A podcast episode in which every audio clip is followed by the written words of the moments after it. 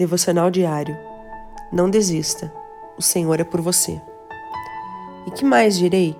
Certamente me faltará o tempo necessário para referir o que há a respeito de Gideão, de Baraque, de Sansão, de Jefté, de Davi, de Samuel e dos profetas, os quais, por meio da fé, subjugaram reinos, praticaram a justiça, obtiveram promessas, fecharam a boca de leões extinguiram a violência do fogo, escaparam ao fio da espada, da fraqueza tiraram força, fizeram-se poderosos em guerra, puseram em fuga exércitos de estrangeiros.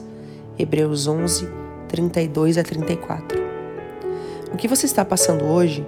Lutas que não acabam, ciclos que não terminam, angústia, medo. Isso é natural em todo ser humano.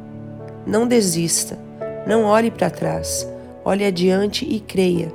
Olhe para Jesus e não para as circunstâncias. Todos esses homens citados no versículo acima eram heróis porque, quando a crise veio, eles se levantaram com fé.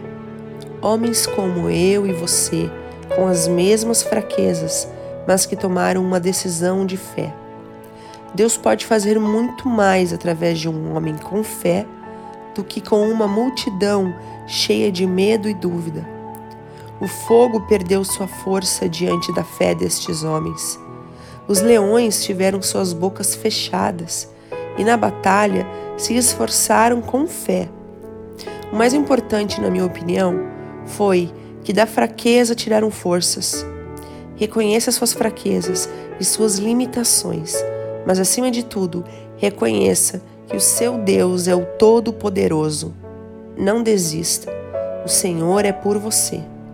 Deus te abençoe. Pastora Ana Fruit Labes.